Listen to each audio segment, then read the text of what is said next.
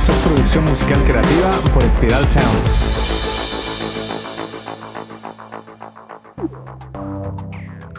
Hola, soy Ciro Galvis y hoy vamos a hablar de tres bloqueos que te limitan como artista. Tres cosas que hacemos y a veces ni nos damos cuenta. Lo hacemos de forma inconsciente. Entonces, si te quedas hasta el final, seguro que podrás exprimir al máximo el episodio de hoy. Cabe aclarar que este conocimiento no es de mi autoría totalmente. Es un resumen y un recopilatorio que yo he hecho de todo el contenido que yo he consumido, como podcast, libros, eh, en lecturas en internet. Y tengo una hoja con apuntes donde he hecho un resumen. Tengo una libreta con apuntes donde hice un resumen. Entonces, aquí va. Los tres bloqueos que te limitan como artista son 1. Coleccionar conocimientos y no aplicarlos muchas veces nos quedamos con ese deseo de aprender cosas nuevas y eso es genial. O sea, si tienes el hábito de mantenerte en formación, vas a llegar muy lejos. Solo que cometemos el error de acumular y acumular conocimientos y no llevarlos a la práctica. Es importante pasar a la acción, ensayar, practicar y aplicar todo lo nuevo que aprendemos. Para mí, y esto es mi opinión personal, para mí es mucho mejor convertirnos en esa persona que sabe obtener resultados y que sabe cómo hacer las cosas que volvernos en un sabelo todo, alguien que acumula conocimientos y sabe toda la teoría y sabe cómo deberían hacerse las cosas, pero al final nunca las lleva a la práctica. Mira el ejemplo de la empresa de Apple. Cuando ellos lanzaron el primer iPhone, ese teléfono hoy en día no sirve para nada, tiene un montón de errores y fallos que Apple fue corrigiendo con el paso del tiempo. O sea, ellos lanzaron este producto mínimo viable al mercado, no se quedaron acumulando conocimientos de cómo podría ser mejor, no, lo que hicieron fue lanzarlo, lo vendieron y ya más adelante iban corrigiendo los errores que se presentaban. Por ejemplo, imagina que eres un pianista que solo se dedica a aprender la teoría y que comprende todo muy bien, pero cuando llega el momento de tocar una pieza musical en el piano, ahí te queda grande. No puedes, no eres capaz de llevar al piano todo el mundo de conocimientos que tienes en la cabeza. Entonces, al final no vas a ser capaz de transmitir la música que tienes en mente. Te vas a ver limitado por no dedicarle tiempo a la práctica. Algo que a mí me ha servido mucho es, cada vez que aprendo algo nuevo, de una, me pongo a practicarlo. Ya sea una nueva técnica de mezcla o una nueva escala, lo que sea. Cualquier cosa que pueda llevar a la práctica es importante que no tardemos tiempo en aplicarla, porque mientras más tardamos, más se nos olvida. Y está claro que yo no soy perfecto, soy humano. Pero trato de ser bastante organizado. Y eso sí lo llevo a la práctica. Entonces, todo lo que yo sé hoy de producción musical, mezcla, mastering, es gracias a ir aplicando y llevando a la práctica todo ese conocimiento que he ido adquiriendo con los años. Recuerdo que al principio de todo, cuando estaba iniciando en este mundo de la producción musical, había un montón de cosas por aprender y yo me sentía abrumado, como que no sabía ni por dónde empezar y fue con el paso del tiempo que fui interiorizando conceptos, fui aprendiendo el lenguaje, fui aprendiendo a utilizar la DAW y poco a poco, con el paso de los años, ya por fin pude tener el nivel suficiente para producir música que conmueve. A día de hoy no dejo de formarme. Hoy te cuento que estoy haciendo un curso de beatmaking y estoy mejorando mis habilidades para producir instrumentales profesionales. He aprendido muchas cosas, muchas cosas nuevas y he repasado conceptos. Y aquí lo importante es llevar todo eso a la práctica para que no se olvide. En el episodio 58 hablamos sobre la mielina, esa estructura que está en nuestras neuronas pues cuando llevamos a la práctica lo aprendido, nuestra mielina se fortalece y mientras más practiquemos y más aprendamos, esas conexiones neuronales que tenemos se vuelven más fuertes. El segundo bloqueo que limita tu crecimiento como artista es no aprovechar lo que tenemos.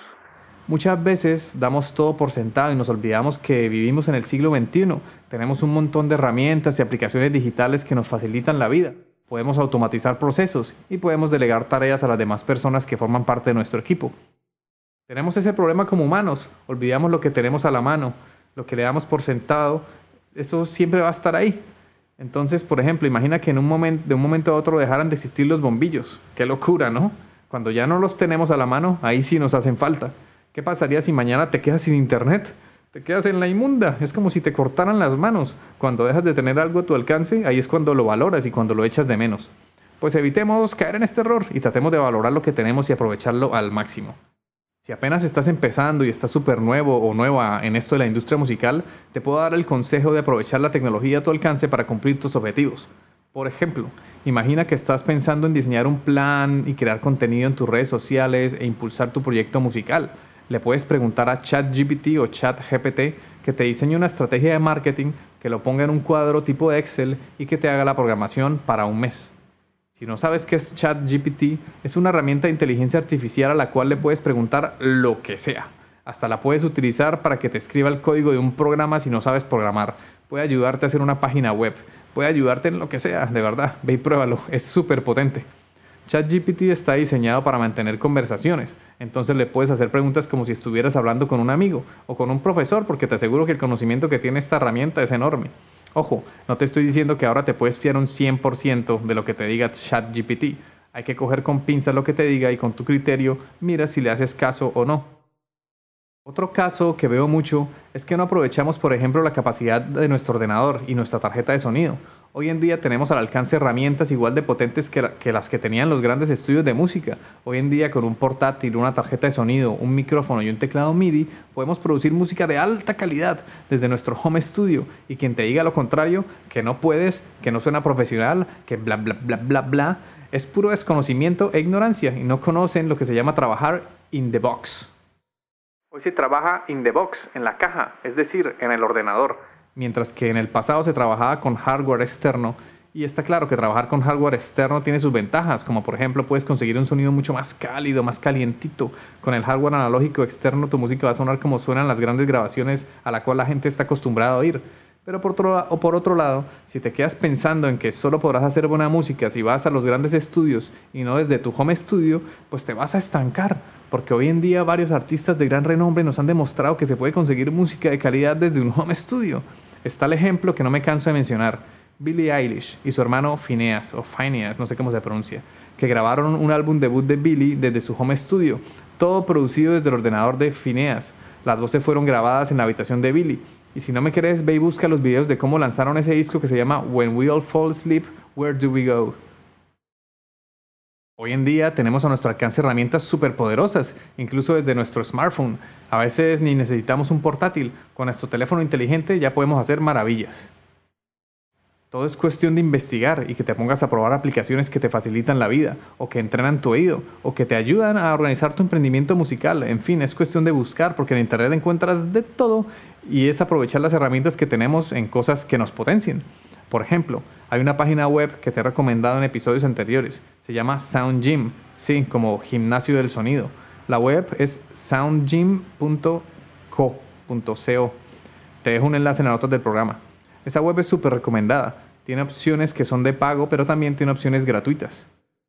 La parte gratuita consiste en tres desafíos o juegos. El primero es para que aprendas a identificar los cambios en el nivel de volumen de los decibelios. El segundo es para que identifiques la panorámica de los sonidos, si bien suena a la derecha o si bien suena a la izquierda. Y el tercer juego es para que aprendas a ecualizar y a identificar las ecualizaciones en el espectro de frecuencias. Al principio cuesta este último juego, pero con el tiempo y con la práctica irás puliendo tu oído y vas a ver que se aprende muchísimo con este juego de Sound Gym. Yo suelo practicarlo una vez por semana, aunque me gustaría practicarlo más seguido. Si te ha gustado este episodio y quieres conseguir un sonido profesional para que puedas impactar a millones de personas, ve a espiralsound.com no olvides suscribirte a nuestra newsletter sobre producción musical, desbloqueo creativo y empresa musical, además de valorar con 5 estrellas este podcast. Durante nuestros podcasts te iré mostrando lo que hago como productor e ingeniero, observaremos la música y el sonido desde diferentes perspectivas y comprenderemos todo el proceso de la producción musical, desde cómo surgen las ideas hasta lograr monetizarlas. Entonces, si no te quieres perder esta información, suscríbete al podcast y también a la newsletter en espiralsound.com, donde además de darte todo este contenido gratis, también te daré recomendaciones sobre grupos, artistas, plugins, técnicas de mezcla, técnicas de producción y formación para profesionalizar tu proyecto musical. Ok, volviendo a lo que estábamos hablando. 3. El tercer bloqueo que limita tu crecimiento como artista es no aprovechar bien tus superpoderes. No te pases la vida haciendo cosas que no sabes hacer. Enfócate en tus talentos, en aquello que eres bueno o buena. Entonces, lo primero que debes hacer es identificar tus talentos. Todos somos buenos en algo. Haz una lista con tres o cinco actividades para las que tienes talento o las que consideras que sabes hacer muy bien. El resto de cosas, trata de delegarlas con los demás miembros de tu equipo o subcontrata el servicio. Tú también, si no sabes identificar tus talentos, a lo mejor pregúntale a algún amigo o familiar que te diga, oye, mira, ¿tú qué crees para lo que yo soy bueno? Más o menos, ¿qué te suena para lo que, yo soy bueno? Te apuntas eso en una libreta, en una hoja, en el móvil, donde quieras. Algo que yo he aprendido es que no siempre conocemos nuestros talentos. A veces nos menospreciamos o a veces simplemente no nos hemos puesto a autoconocernos y no sabemos identificar aquello en lo que somos buenos. Entonces ahí lo que yo hice fue que me puse a probar. No sabía si era bueno para el tenis, pues me puse a probar y jugué tenis. No sabía si era bueno para cantar. Pues me puse a cantar y me di cuenta que no era bueno. Me llevé una decepción. Pero decidí insistir un poco más, no me di por vencido. E intenté aprender y cantar primero, afinando las notas que tocaba en la guitarra. Y luego entré a YouTube y me puse a entender un poco más sobre la técnica vocal. Ya había mejorado un poco, pero no era suficiente. Así que decidí tomar clases de canto. Y fue ahí cuando por fin conseguí cantar como siempre había soñado. Gracias a la ayuda de mi profesora de canto pude controlar más mi voz, pude entender que antes forzaba mis cuerdas vocales y por eso no aguantaba, no aguantaba yo cantar más de tres canciones. Eso sí, tuve que pasar por dos profesoras. La primera no me gustó mucho, pero la segunda sí me ayudó un montón. Yo sé que cuando estamos empezando con todo esto de la música, hay muchas áreas por abarcar. Tenemos que ser muy buenos músicos, pero además está la parte de la mezcla, del mastering, que el marketing, que las ventas, que las regalías, los derechos de autor, la parte administrativa y legal. Y uff, es que si se va la ilusión a cualquiera. Qué montón de vainas por hacer. Pues hay que buscar un equilibrio entre aprender habilidades nuevas que consideremos que son esenciales de momento para hacer que nuestra carrera crezca y del otro lado de la balanza está descartar aquello en lo que no somos buenos y lo podemos delegar, o bien sea asignándoles una tarea a los miembros de nuestro equipo, o bien sea subcontratando ese servicio. De todas maneras, te invito a que te sigas formando, que si ves por ejemplo que estás flojo o floja en el área del marketing, pues comienza a formarte. Puedes buscar podcasts, puedes conseguir libros o hacer un curso. Hoy en día tenemos internet y todo el mundo de conocimiento en nuestras manos. Un tip que me suele funcionar es que si yo quiero pulir alguna habilidad, busco a esa persona experta en esa área y consumo su contenido. Si es alguien experto, seguro que tiene libros, videos de YouTube, entrevistas, algún curso pago. Seguro que vas a encontrar mucho contenido y muchas formas de aprender de esa persona. Contágiate de, tu de la forma de pensar de esa persona y consume su contenido durante un buen tiempo. Te darás cuenta que poco a poco irás interiorizando su manera de pensar y vas a notar un gran progreso. Como artistas solemos ser personas creativas, con una mente llena de ideas nuevas y justo por eso podemos caer en el error de tratar de hacer muchas cosas a la vez y al final nunca acabar nada. Tenemos un montón de canciones iniciadas que nunca acabamos y la música es un negocio que se basa en el riesgo y en producir canciones. Nos arriesgamos cuando publicamos una canción que no sabemos si funcionará. Todo está basado en esa idea de que nuestra canción quizá pega y conecta con la gente, ese es el riesgo. Pero bueno, si tu objetivo principal es conseguir un hit, lo vas a tener difícil porque hacer música únicamente pensando en el hit te va a costar mucho estrés mental. Claro está que tenemos que soñar y tener la ambición de lograr que nuestra música llegue a millones de personas, pero primero debemos comenzar por los cimientos. No vamos a construir una casa empezando por el tejado. Hay que seguir unos pasos y hay que trabajar mucho para lograr conseguir ese objetivo del hit. Entonces te invito a que saques canciones, las que más puedas, porque actualmente estamos en una era donde se suben entre 20.000 y 60.000 canciones diarias a Spotify, una barbaridad. Por eso hay que buscar un equilibrio entre publicar muchas canciones, pero que sean de calidad, porque no vas a conseguir nada si tu música no transmite emociones, sino conmueve.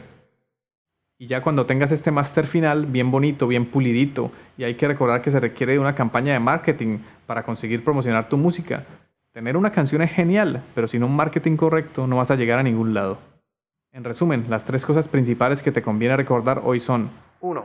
Evita coleccionar conocimientos y no aplicarlos. 2. Aprovecha lo que tienes. Hay muchas herramientas y tecnología a tu alcance. 3. Aprovecha tus superpoderes y enfócate full en tus talentos. Este podcast ha sido realizado en el estudio de Spiral Sound. Puedes escuchar todos los episodios en Spotify, iVoox, Apple Podcasts o en tu aplicación de podcast favorita. Encuentra contenido adicional en spiralsound.com.